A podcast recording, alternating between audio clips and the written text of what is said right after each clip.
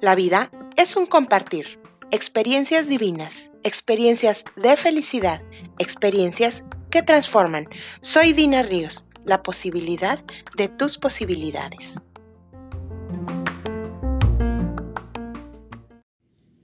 Hola, ¿qué tal? ¿Qué hay de nuevo en tu vida? ¿Qué te pareció el precepto anterior? Ojalá hayas podido identificar esas estacas mentales que te generan comportamientos aprendidos y que te hacen creer que así eres. Puedes escuchar los audios todas las veces que sean necesarias. Al final del curso te haré llegar enlaces bibliográficos, algunas literaturas en las que he basado los preceptos. Pero además quiero decirte que son parte de una suma de metodologías con las que vengo trabajando. Deseo que así sea más sencillo para ti comprender y que desde tu visión y tus búsquedas sean de gran utilidad. Pasemos al precepto número 2 que dice, la confusión radica creer que cada evento o suceso nos afecta a todos de la misma manera. Y la palabra clave para esta sesión será caos. Quizás puedas estarte preguntando de dónde salen los preceptos.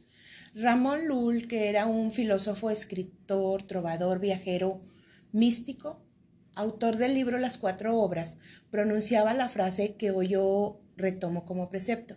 Por tanto, no significa que esta forma de pensamiento sea la única, mas sin embargo considero que contiene elementos fundamentales que todas las personas deberían de saber antes de cualquier proceso terapéutico. ¿Qué digo antes del proceso? A lo largo de nuestra vida son, este, como te decía, aspectos básicos que las personas deberíamos de tratar de comprender. Una gran mayoría de seres humanos confundimos la razón con la verdad y justo ahí siento yo que es donde radica la confusión. Este filósofo citaba que las palabras, frases, cosas o circunstancias que suceden a nuestro alrededor dependen de la interpretación y de las habilidades receptivas que cada persona le da. Otros estudiosos de los comportamientos humanos además también toman en cuenta que las personas nacemos ya con algunas características, tanto positivas como negativas. Ramón Lull, en lo particular, las refería como virtudes y pasiones, adjudicándole a estos elementos todo el peso que le da a una persona a la hora de interpretar, desarrollando, por así decir, comportamientos y habilidades receptivas diferentes. Recordemos la sesión anterior. Si a nuestro verdadero yo, con características propias al nacer, le suman los aprendizajes de nuestro exterior, todo eso que me enseña mamá, papá, mi tutor, mi cuidador, todo eso que aprendemos cuando somos pequeños. Una vez que tenemos la capacidad de tomar decisiones propias, adoptamos también creencias de nuestra gente cercana, con la que más convivimos, con las personas nuevas que llegan a nuestra vida ya sea porque deseamos ser eh, aceptados, incluidos, amados o pertenecer a un grupo, o simplemente porque nos conviene encajar. Imagínate toda esa suma de interpretaciones que no son esencialmente tuyas. ¿Cuántas combinaciones de comportamientos habrá en el mundo? Si simplemente en una familia no todos los hijos reciben ni interpretan los mensajes de la misma forma. Aún de tener los mismos papás, la misma educación. La diferencia principal es que nacieron con características diferentes. Por tanto, un regaño, una adulación, una sugerencia no tienen la misma interpretación, mucho menos las mismas habilidades de recibir dicho mensaje. Por tanto, algunas personas o reprimen sus emociones o las planifican, ¿cierto? Cuando esto no es comprendido a lo largo de tu existir, podemos decir que las personas vivirán dormidas por el resto de su vida. Qué importante es que tengamos esta información, sobre todo si has tomado la decisión de iniciar un proceso terapéutico, transformacional o de superación. Las características negativas que de alguna forma generan esos comportamientos importantes a la hora de interpretar, Ramón Lull las relacionaba llamándolas pasiones. Al principio citaba ocho y con el tiempo en otra de sus obras aparecieron nueve en total y las llamó de la siguiente eh, manera. Ira, orgullo, vanidad, envidia, avaricia, cobardía, gula, lujuria y pereza. ¿Te suenan? Si no te has dado cuenta, en efecto son los pecados que considera la religión católica. Déjame decirte que además hubo algo de magia en aquellos tiempos, por no decir conveniencia. Con el debido respeto que me merece el clero, eh, de alguna forma hizo desaparecer la cobardía y la vanidad. Pero bueno, eso es otro, es otro tema, punto y aparte. ¿Cómo vamos hasta ahora? ¿Ya te va haciendo más sentido las formas de funcionamiento? ¿Cómo interpretamos y reaccionamos? Me gustaría empezar a compartirte en esta sesión el resumen de lo que hemos venido diciendo hasta ahorita. Lo haremos llamando a cada una herramienta. Si te es posible, siempre que escuches los audios puedes tener a la mano papel y tinta para hacer anotaciones. Te explico la, la herramienta número uno. Nacemos con un verdadero yo. Esas características positivas y negativas a las que renombraremos como motivaciones y miedos en vez de virtudes y pasiones. Estas son la esencia, por así decir, y sería un primer nivel. En el segundo nivel van todos los aprendizajes. Los integramos, por tanto, vamos desarrollándonos. Y en un tercer nivel van todos los aprendizajes para adaptarnos y para balancear nuestra vida. ¿De acuerdo? Por tanto, nacemos, aprendemos y nos adaptamos. Esto nos da como resultado una suma de comportamientos, lo que significa que es la forma como venimos funcionando y así creemos que somos. Listo, sigue la herramienta número 2. Reaccionamos pensando, sintiendo y haciendo. Esto también ya te lo había comentado, solo te recuerdo cómo funciona. Existe un orden diferente para cada ser humano. Algunos primero piensan, luego se emocionan y al último hacen. Otros puede ser que primero se emocionen, luego hagan y por último piensen. También puede darse que existan reacciones al mismo tiempo, por decir, pensando y haciendo, o bien sintiendo y haciendo, y dejando un tercer elemento al final. Y así sucesivamente se pueden dar muchas combinaciones. Reflexionemos.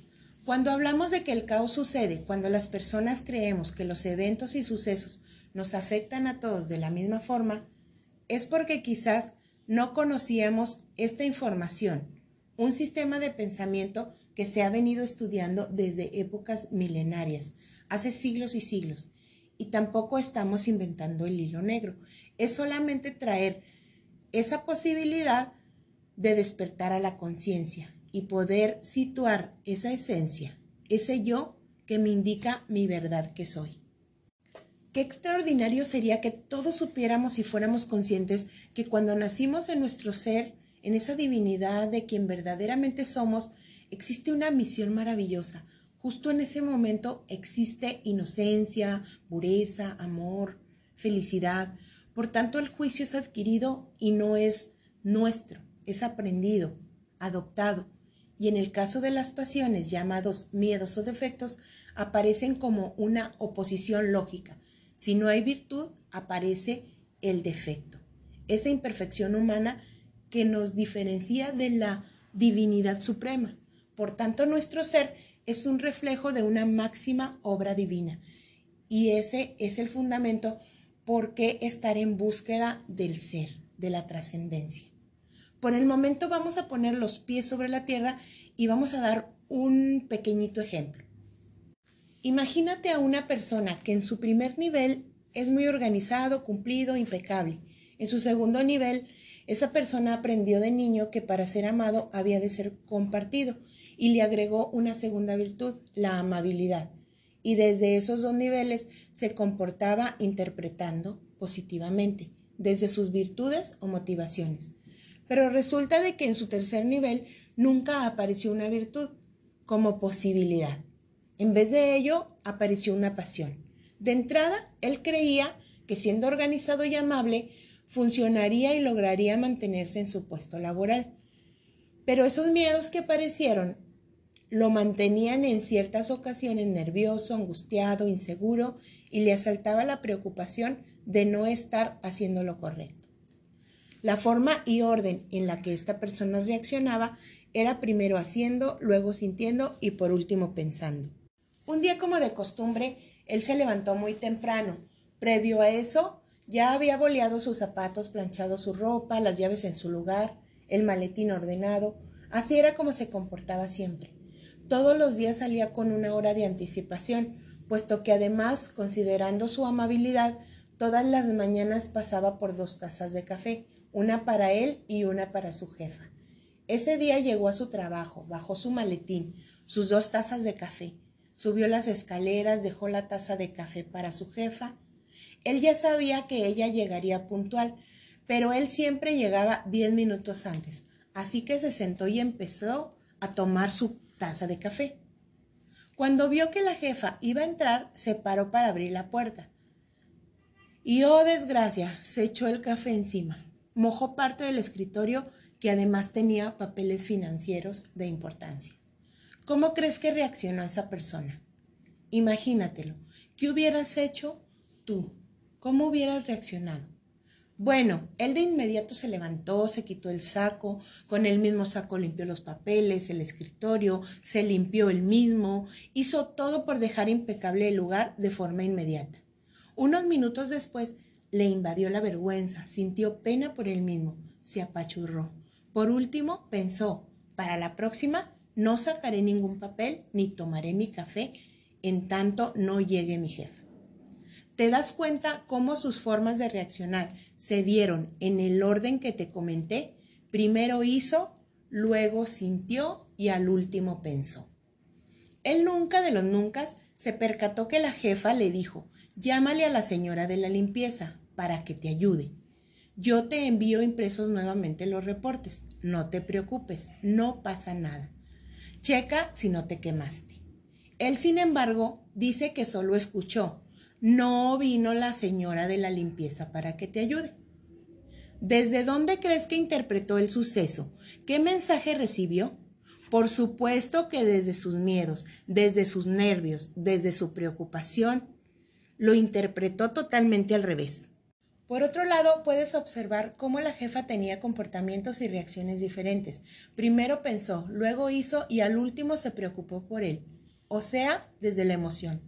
¿Ya te diste cuenta cómo dos personas en un mismo suceso reaccionan de forma diferente, en un orden diferente, se comportan distinto? Por tanto, ¿crees que interpretaron lo mismo? No, ¿verdad? ¿Qué hubiera pasado si la jefa fuera muy del sentir y tuviera un desequilibrio en el hacer y el pensar? Si hubieran apanicado, si hubiera puesto histérica, como loca, quizás hasta hubiera llorado por los papeles que se mojaron y no hubiera pensado ni hecho nada para ayudarlo. Es así como se genera el caos, porque pienso que los demás actúan como yo y que reaccionan como yo, y espero cosas que quizás nunca sucederán. Te pregunto, ¿cómo estás tú allá afuera, con esos comportamientos, con esas formas de reaccionar, con eso que no eres, que aprendiste, que adoptaste, y vas creyendo que así eres? vas relacionándote en la vida creyendo que, que todos se ven afectados de la misma manera. Quizás vas haciendo juicios e interpretaciones desde los miedos en vez de las motivaciones. Quizás vas culpando a los otros diciendo, el otro es, yo no. Deseo que cada día que caminemos sea una esperanza de llegar a tus metas. Nos vemos la próxima.